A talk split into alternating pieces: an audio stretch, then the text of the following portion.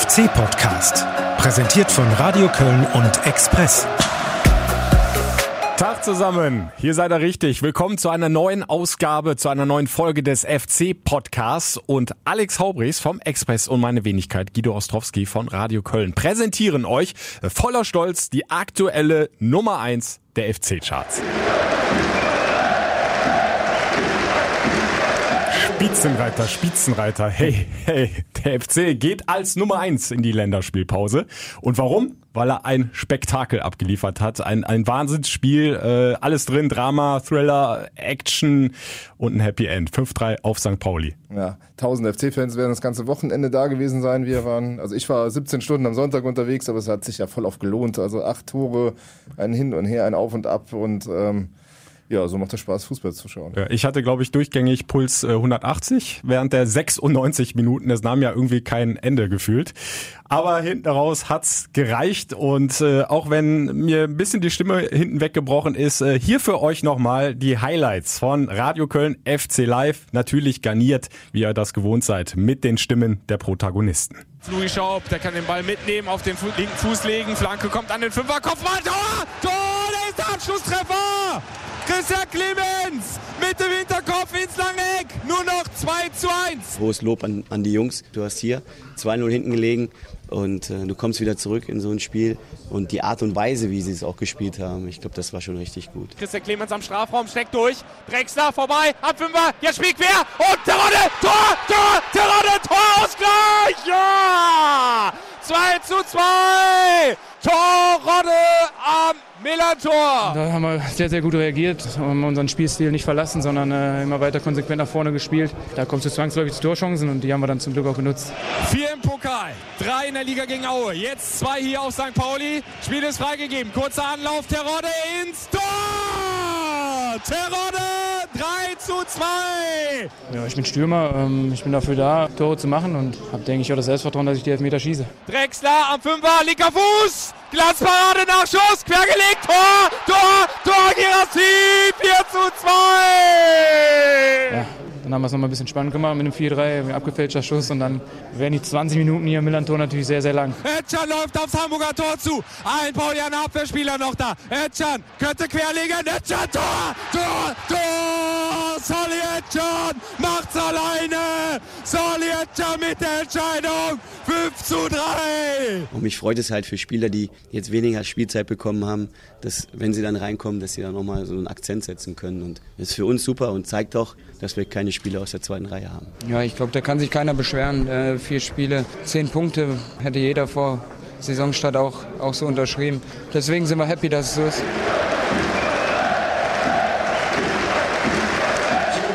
Der Spitzenreiter, erster FC Köln. Es war für einen Kreislauf jetzt nicht unbedingt gesund, das Spiel, aber ich hatte jede Menge Spaß. Du saßt eine Reihe vor mir und äh, ich glaube, du bist auch bestens unterhalten worden am Millantor. Ja, natürlich. Also ich habe dich auch äh, einige Male hinter mir rufen gehört. Also von daher, nee, sah ja am Anfang gar nicht so dolle aus. Ne? Nach den, also zwar ein guter Start, aber dann halt dieser Aussetzer, Cello Risse da rechts draußen, also erst mit diesem krassen Fehlpass, dann nochmal mit einem Ballverlust, die zu den zwei Gegentoren führten. Und danach wackelte man doch bedenklich. Ne? Also ich hatte das Gefühl, ja. da lag sogar noch so das dritte in der Luft. Ja, ja, zwei, drei äh, Pauli-Chancen noch. Also das Ding hätte auch komplett anders ausgehen können, wenn es doof läuft für den FC. Horn hat noch ein, zweimal richtig gut gehalten.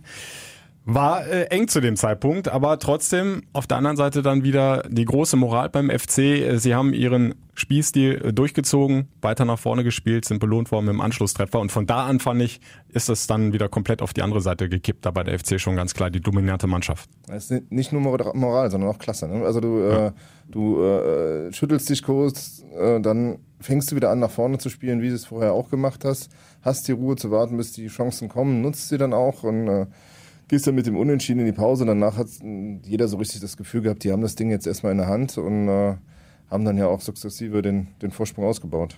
Ja, und dann kam ja, ist ja auch angesprochen von Simon Terodde, dann doch noch dieser Anschlusstreffer von Pauli, eigentlich so ein bisschen aus dem Nichts, abgefälschtes Ding. Ich glaube, Jannis Horn ist da in den Schuss reingegrätscht, dann senkte sich das Ding noch über Timo Horn unter die Latte. Und äh, von da an äh, war es eine gefühlte Ewigkeit, aber wie der FC dann da hinten gefeitet hat und vor allem ein Mann, Lasse Subich, fand ich, Das war der Wahnsinn. Der hat sich da in, in, in jedes Luftduell gegen Ferman, zwei Meter eins hochgewachsen, äh, geworfen und äh, die wichtigen Zweikämpfe gewonnen. Das, das war große Klasse. Ja, ich war Samstag beim Training, habe mich ein bisschen gewundert, dass er plötzlich, auch wie es der Ruh dann in der, in der äh, Startelf dann zu sein schien. Und ähm, das war aber schon ein Schachzug vom, vom äh, Trainer, der Sinn und Verstand hatte. Ne? Also ja. wahrscheinlich hätte er gegen den kleinen Semi Alagui eher Meret gebracht. Äh, so ja. passte das wunderbar. Ähm, äh, der hatte nicht nur in der Schlussphase einiges rausgeholt gegen den. Das war, der hatte, glaube ich, schon noch zwei Minuten, hat einen Cut auf der Nase gehabt und äh, äh, so ging das halt so weiter. Das war schon ein auf äh, Abnutzungskampf, den die beiden da geführt haben. Er ist, glaube ich, sogar ein bisschen genäht oder getackert ja, worden ja. an der Nase, kam dann nach dem Spiel in die Mixzone, natürlich äh, völlig fertig, aber glücklich für ihn ja, besser kann so eine Rückkehr ans Millantor nicht laufen. Im FC-Trikot diesmal. Ja, und ich finde, es tut auch der ganzen Mannschaft gut, weil äh, Anfang damit zeigt, äh, du bist nicht weg, auch wenn du mal zwei Spiele auf der Bank sitzt, sondern äh, es gibt Situationen, wo ich dich brauche oder dich brauche und ähm, äh, ja, und er wiederum zeigt, die Jungs auf der Bank sind da. Das ist, gibt auch dem Trainer ein gutes Gefühl. Äh, Fee hat das ja, glaube ich, vor dem Spiel umschrieben. Er war immer froh, wenn er nach links gucken konnte und äh, wusste, da sind ein paar gute Spieler auf der Bank und ähm, die er bringen kann. So sieht es jetzt auch beim FC aus und das ist halt die große, große Stärke dieser Mannschaft. Ja, Und beispielhaft, äh, in dem Spiel jetzt war für mich äh, das 5-3 durch ja. Sally Oetschan. Der kommt kurz vorher rein, holt hinten bei einer Ecke, glaube ich, war es, den Defensivkopfball und dann zieht der bis nach vorne durch, geht in den Konter mit rein, äh, macht die Entscheidung. Ja, solche Spieler brauchst du, die dann direkt da sind, die, die sich was zutrauen, die mutig sind und dann einfach den Torabschluss auch mal, auch mal suchen. Hm. Was dabei ein bisschen untergegangen ist, das war sein allererstes FC-Tor. Das äh, hat er gestern, glaube ich, auf Instagram nochmal gepostet. Das ist uns allen durchgegangen. Das war das allererste Tor von Sali du, du, hast recht. Ja. Auf Schalke, glaube ich, in seinem Debüt hat er mal eins schön vorbereitet, ja, ja. Ne? Den, den, Siegtreffer oder so. Aber stimmt, der, der hat noch nicht getroffen. Der hat noch nie getroffen. Ne? Und dann, äh, dann in so einem Spiel den Deckel drauf zu machen, ist eine Riesensache für den Jungen, gibt ihm ja auch wieder Auftrieb, weil er äh, stand ja am Anfang in der, in der Startelf, war dann raus, als, als äh, seitdem Hector da auf der 6 spielt, ähm, ist für den auch nicht einfach, für den, für den äh, Sali, weil der sich natürlich erhofft zu spielen, aber äh, es gibt irgendwie auch äh, so richtig diese Position nicht für ihn derzeit, kommt aber dann rein, gibt Gas und das ist das, was diese Mannschaft derzeit ausmacht und äh, sieht ja gut aus bisher. Ja, und dann, du hast es ja angesprochen, hat der Trainer Markus Anfang alles richtig gemacht. Erst die zwei Wechsel in der Startelf, Sobich für Meret, Cosiello raus. Dafür Gerassi gebracht. Darf, dafür Gerassi gebracht. Ja. ja, und hinten raus dann Sali Oetschan äh, noch als Absicherung reingebracht und der macht das Siegtor, beziehungsweise das entscheidende Tor. Ja, der kleine Trainer Markus Anfang von der Körpergröße ein großer, ja. jetzt auch auf St. Pauli. Ja, ich weiß nicht, ob du das beobachten konntest, das war auch ein Bild für die Götter, wie der da hinten wieder rumgetigert ist. Ne? Also er war ja. also relativ weit weg von uns, aber der hat natürlich letztes Jahr auch schon zweimal gegen Pauli verloren. Der, der dachte natürlich, um Gottes Willen geht das hier schon wieder los und äh, liegt dann 0-2 zurück. Und ähm, ja, wie dankbar er dann der Mannschaft war, das Ding gedreht zu haben, hat man am freien Tag danach gesehen. Also da gab es direkt die Belohnung für die Jungs hinten drauf. Ja, und am Geisburgheim äh, nach dem ersten Training, da war auch richtig gut gelaunt und haben wir ihn mal gefragt, ja, wie viel Spaß haben Sie denn, Herr Anfang? Jede Menge. Ich habe immer Spaß. Also es geht um Fußball und äh, wir können was voranbringen. Das macht mir halt immer Spaß. Aber die Entwicklung von den Jungs ist, ist schon sehr positiv, unabhängig von den Ergebnissen. Und ich glaube, so wie in der Vorbereitung, wie es auch war, dass wir natürlich auch unsere Erfahrungen machen mussten. Und dann kam die Meisterschaft, da mussten wir mit dem Druck klarkommen und auch wieder unsere Erfahrungen machen.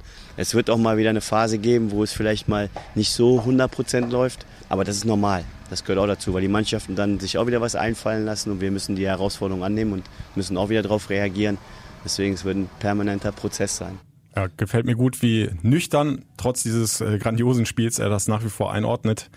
Weiß genau, dass das wird jetzt nicht einfach so ein Selbstläufer, ein Durchmarsch hier in der zweiten Liga. Da werden noch einige Hürden auf den FC zukommen, auch wenn im Moment es so aussieht, dass der FC doch da einigen Mannschaften davon eilt, aber er bleibt da auf dem Teppich. Finde ja, ich gut. Also, aber gerade was das äh, Offensivspiel angeht, ist die Entwicklung schon erstaunlich. Ne? Wenn ich überlege, wie wir da in Bonn saßen und gesagt haben, wie soll hier jemals ein vernünftiges äh, Angriffsspiel bei rauskommen. Äh, die Jungs haben das jetzt äh, verinnerlicht. Was dieser Mannschaft halt zugute kommt, ist halt diese Vielzahl an unterschiedlichen Charakteren, aber auch Spielertypen, die er da in der, in, dem, in der Offensive hat. Also sei es Terodde, der jetzt wieder trifft, sei es äh, Cordoba, den du als Wandspieler dann bringen kannst, sei es Schaub mit seinem, also der hat ja sensationell gespielt auf St. Pauli. Ist Wahnsinnsspiel, ja. ja. Und, und äh, äh, zu Recht jetzt auch wieder bei der österreichischen Nationalmannschaft dabei. Dann Domet Drexler, der ein ganz anderer Spielertyp ist, da in diese, überall dahin, wo es weh tut, geht, aber dann auch seine Scorerpunkte sammelt.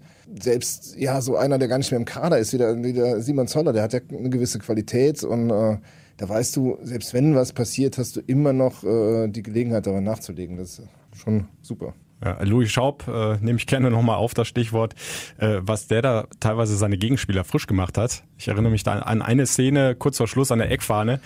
Ich weiß nicht, wie lange er da den Ball gehalten hat, eine gefühlte Minute war es mindestens und da hat er mal vier, fünf äh, Paulianer aussteigen lassen, Zeit rausgeholt. Äh, der hat so viel drauf am Ball. Ja. Aber der kann halt auch laufen, der kann kämpfen. Also der bringt so viel mit. Äh, das Gesamtpaket äh, passt total bei ihm. Ja, Fee, Fee sagt ja völlig zu Recht, das ist ja kein Zweitligaspieler, das ist ja ein klarer Bundesligaspieler, dem dieses Jahr in der zweiten Liga allerdings gut tun wird, um sich an den deutschen Fußball zu gewöhnen. Ähm, wie der das, äh, den Anschlusstreffer vorbereitet, ist schon sensationell. Wie, der dann Sali schickt bei dem, bei dem fünften Tor, unglaublich gut. Äh, ich habe ihm eine Eins gegeben. Ich glaube, äh, die hat er sich verdient in diesem Spiel und ich glaube, an dem werden wir noch ganz, ganz viel Freude haben. Kannst fast noch ein Sternchen oben drauf setzen auf die Eins. Aber muss ja noch ein bisschen Luft nach oben sein. Ja. Zum Beispiel, dass er mal trifft, selber trifft. Also ja. er hat jetzt drei Assists in der Liga, aber noch kein eigenes Ligator im Pokal. Da hat mhm. er einmal getroffen, auch drei weitere vorbereitet bei äh, Dynamo Berlin. Also was die Assists betrifft, jetzt schon enorm wertvoll, wenn er noch ein bisschen konsequenter oder auch mutiger den Torabschluss mal selber suchen würde. Ich glaube, dann ist noch viel mehr drin bei ihm. Dann hat er letzte Woche schon als äh, Selbstkritik erwähnt, dass er, dass er vielleicht zu wenig äh, da manchmal in die Abschlüsse reingeht. Ähm, allerdings, wenn du natürlich einen Zielspieler wie, den Terod wie, wie Simon Terodde hast, der halt äh, ja gefühlt jede jede Chance derzeit verwertet, dann äh, ist es ja auch ein leichtes, dann so großzügig zu sein und den Ball abzugeben. Unterm Strich haben wir jetzt nach den ersten vier Spielen zehn Punkte Tabellenplatz 1, Spitzenreiter.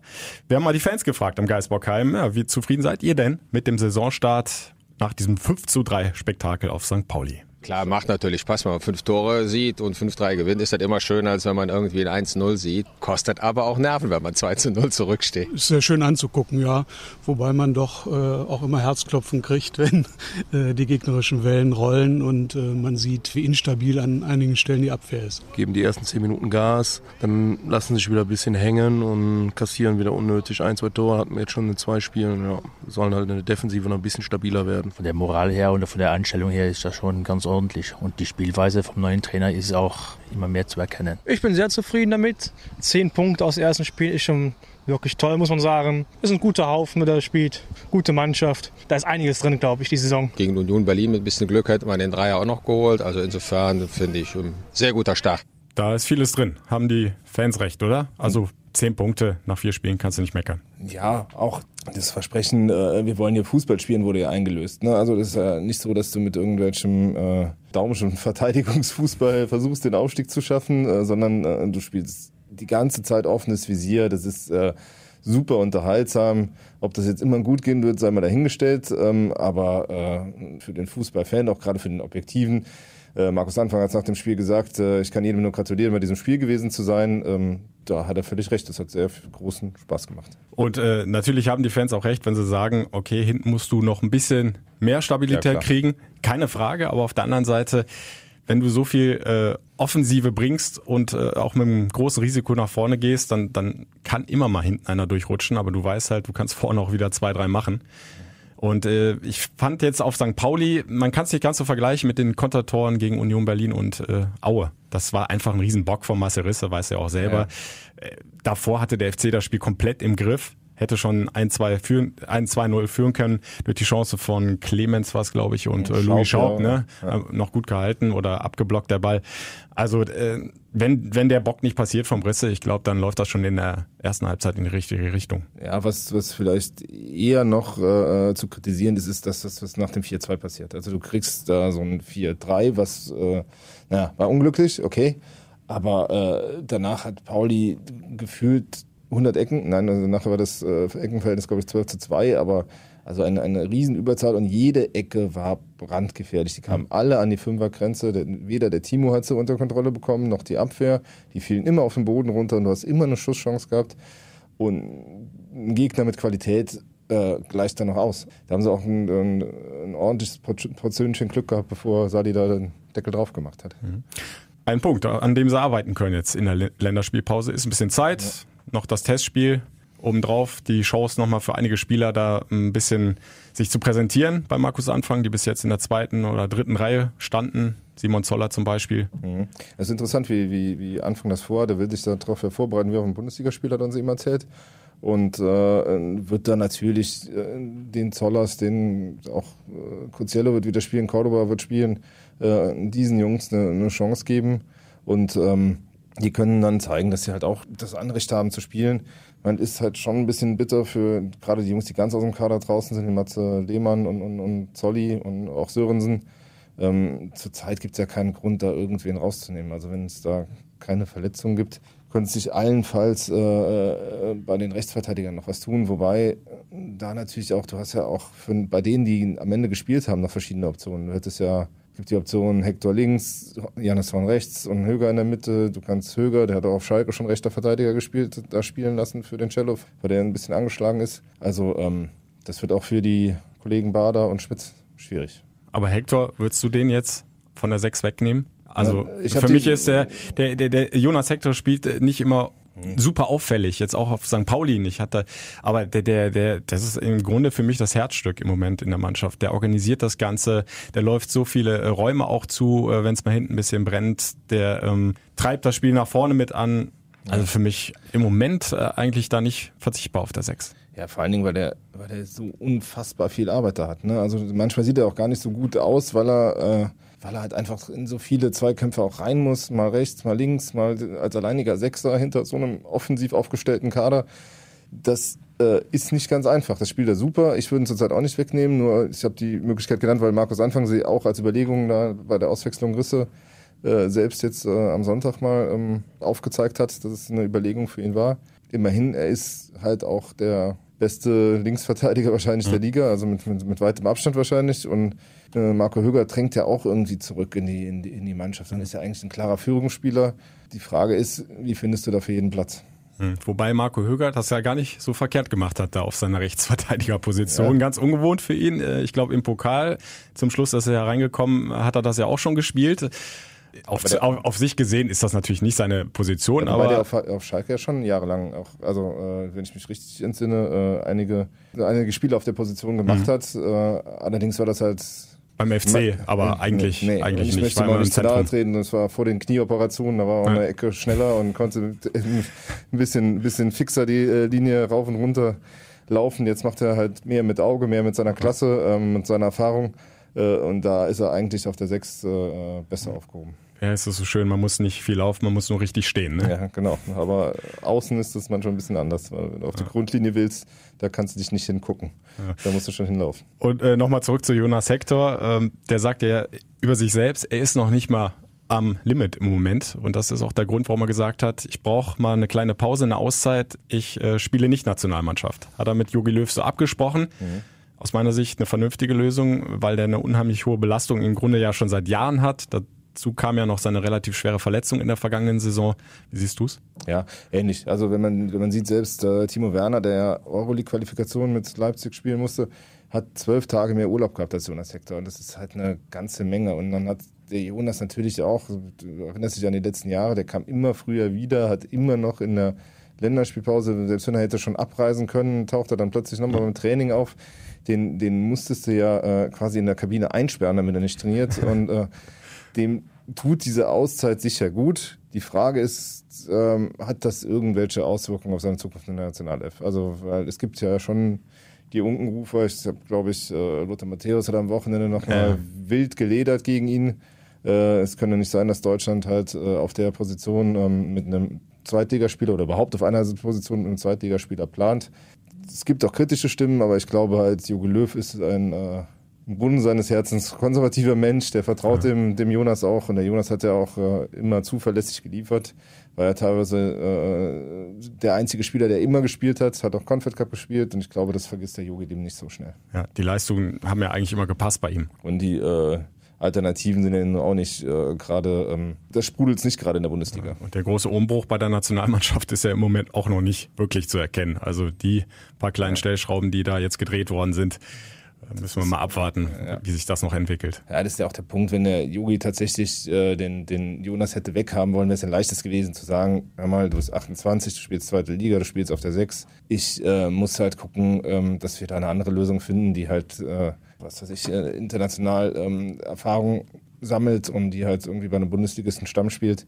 Hat er nicht gemacht, er hat den Jonas ganz klar nominiert. Sie haben zusammen die Entscheidung getroffen, von daher glaube ich, dass diese Unkenrufe, dass es Auswirkungen auf seine Karriere in der Nationalelf haben könnte, zumindest jetzt mal kurzfristig eher, ähm, dass die nicht recht haben.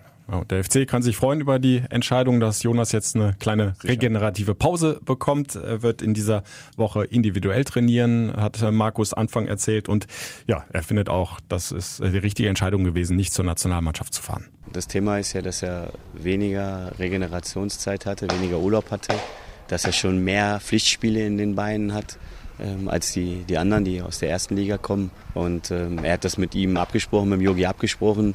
Und sie sind beide zu dem Entschluss gekommen, auch aufgrund dessen, weil wir ja dann danach schon wieder in zwölf Tagen vier Spiele haben, ähm, dass es von der Belastungssteuerung so, so besser ist. Und wenn die Kommunikation passt, und das hat ja super gepasst, dann finde ich es vernünftig, wenn man es so löst. Ja, Markus Anfang hat es angesprochen. Es geht knackig weiter nach, nach der Länderspielpause. Erstmal mit dem Heimspiel gegen Paderborn und dann im Grunde alle vier Tage, fast wie in der vergangenen Saison mit Europapokal, ein Match. Geht Schlag auf Schlag, ja. Und deshalb äh, war es vielleicht auch ganz, äh, ganz wichtig, dass der Jonas jetzt nochmal ein bisschen zur Ruhe kommt und wenn er sich halt auch nicht auf höchstem Level fühlt und dann, dann, dann soll er halt absagen, ähm, mal ein paar Körner sich wieder anfuttern. Ja, Und der, und der FC gibt dann hoffentlich weiter Vollgas. Geh schwer davon Ne, ja. nicht ausruhen jetzt auf den zehn Punkten. Ist noch ein langer Weg bis zum Aufstieg. Ja, Aber Paderborn sollte schon äh, machbar sein zu Hause. Ja. Also so, ich glaube, so selbstbewusst sollte man schon reingehen. Ne? Klar hat man einen super Start hingelegt, man hätte das, äh, der Lass hat es glaube ich gesagt, man hätte wahrscheinlich auch das sofort unterschrieben vorher, wenn, wenn man sagt, zehn, zehn Punkte aus diesen Spielen. Man hat so schwierige Auswärtsspiele wie Bochum und St. Pauli schon hinter sich und erfolgreich hinter sich gebracht, hat Union zu Hause einen Punkt. Auch okay, ähm, jetzt muss man sehen, trotzdem ist man ja nicht weit weg von den anderen. Ne? Also deshalb äh, irgendwie sich drauf ausruhen gilt nicht, weil ähm, da ist äh, Darmstadt hinten dran und wer, wer äh, Dirk Schuster kennt, der weiß, wenn der mal einen Lauf hat und seine Truppe da am Laufen hat, das hat er schon mal geschafft mit dem Aufstieg. Fürth ist überraschend stark gestartet, der HSV wird kommen, hat halt nur jetzt nicht spielen dürfen wegen dieser, wegen dieser Absage.